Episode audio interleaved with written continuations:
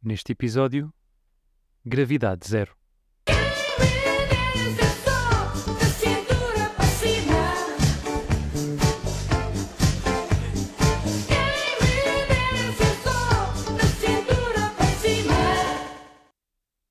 Para mim, foi muito difícil conceptualizar um universo não existindo gravidade nele. Eu creio que o universo nunca poderia ser como nós hoje o conhecemos, porque os planetas foram formados através da gravidade. Todas as estrelas, todos os corpos atraem outros e por isso é que também crescem e são formados com o auxílio da gravidade. Os próprios buracos negros, que são corpos muito densos, também não poderiam atrair outra matéria, nem mesmo a luz, como o fazem, e portanto foi muito difícil para mim eh, chegar a um universo em que não existisse gravidade. Comecei por admitir que o universo estaria como está e que o nosso planeta teria sido criado na mesma, mas depois pensei que pronto, a atmosfera não teria sido criada não existindo gravidade, então voltei a admitir ainda a existência da atmosfera, só que os mares, os, os rios e a precipitação, a água, como é que poderia também funcionar, tornaria a vida muito pouco viável. Depois fui à Lua e tentei pensar mais no conceito na Lua, mas Lua, na Lua existe gravidade, a gravidade baixa. Eu acabei por desligar a gravidade da Terra, como se agora a gravidade se desligasse, mas a atmosfera se manteria estática e viveríamos numa espécie de uma bolha. Acho interessante tu partir desse princípio em que eu também fui um pouco ao funcionamento do universo e pensar como é que explicaríamos numa realidade em que a gravidade não existisse que a Terra fosse redonda, porque sabemos que ela assim é, existe a, a atmosfera porque a gravidade permite que assim seja e, portanto, estava com dificuldades em avançar neste tema partindo de um pressuposto em que a Terra nem seria redonda e tentei imaginar se ela seria um conjunto de peças, partículas de grande escala, um pouco ao molho. E depois também, além do que tu referiste, lembrei-me da questão de sermos um astro que gira em torno do Sol, porque este também tem uma força gravítica que nos põe em órbita, assim como a Lua está em órbita para a Terra por causa dessa mesma gravidade. Assumindo que não existia gravidade, seria difícil de explicar estas questões e dos dias passarem, temos várias estações do ano, temos o luar à noite. Acho que torna mais simples ou é melhor para o exercício que nós estamos aqui a fazer assumir que a gravidade da Terra é desligada e, portanto, podemos partir desse princípio, porque senão também há alguma, um conjunto de questões que eu não conseguiria responder desde já. Pensando também nos oceanos, se a gravidade não existisse dentro da Terra, ainda assim seria difícil perceber como é que as massas de água estariam organizadas, como é que, sendo um planeta azul, entre aspas, como é que isto depois estaria organizado com a restante superfície terrestre. Pensei depois num paradigma mais da sociedade, de, da nossa vivência dia a dia, que andaríamos todos um pouco a flutuar. Quando fiz esse exercício de desligar a gravidade, eu comecei por pensar que prenderíamos as coisas ao chão. Foi a primeira coisa que eu pensei. Falaste nos oceanos, as massas de água também se deslocariam para aquilo que é a nossa atmosfera.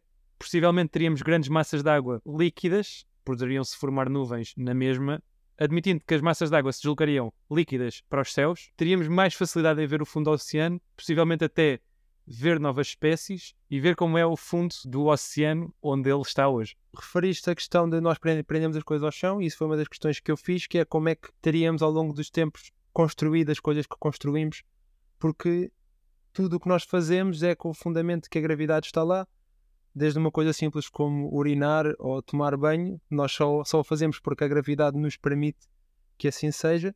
Daí também pode escalar para a construção de edifícios. Nós pomos uma pedra sob outra pedra e assim se vai fazendo.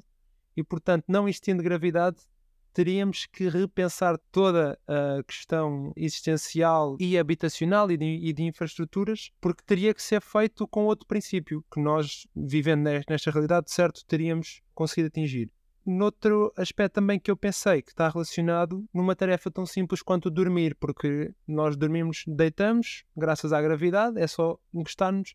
Para dormir, teríamos, se calhar, imaginando um pouco locais onde as pessoas são agarradas à cama, seria algo do género em que nós vamos para o quarto, amarramos à cama.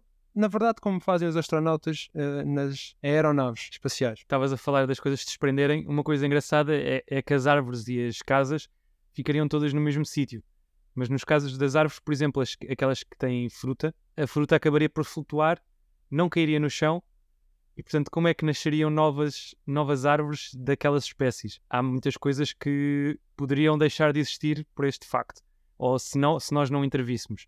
creio que também os insetos e os animais poderiam biologicamente ao longo do tempo também e evolutivamente desenvolver eh, mecanismos para se prenderem a objetos e a coisas, assim como nós possivelmente também o faríamos e teríamos se calhar mais facilidade no imediato por, uh, através de, do desenvolvimento da tecnologia.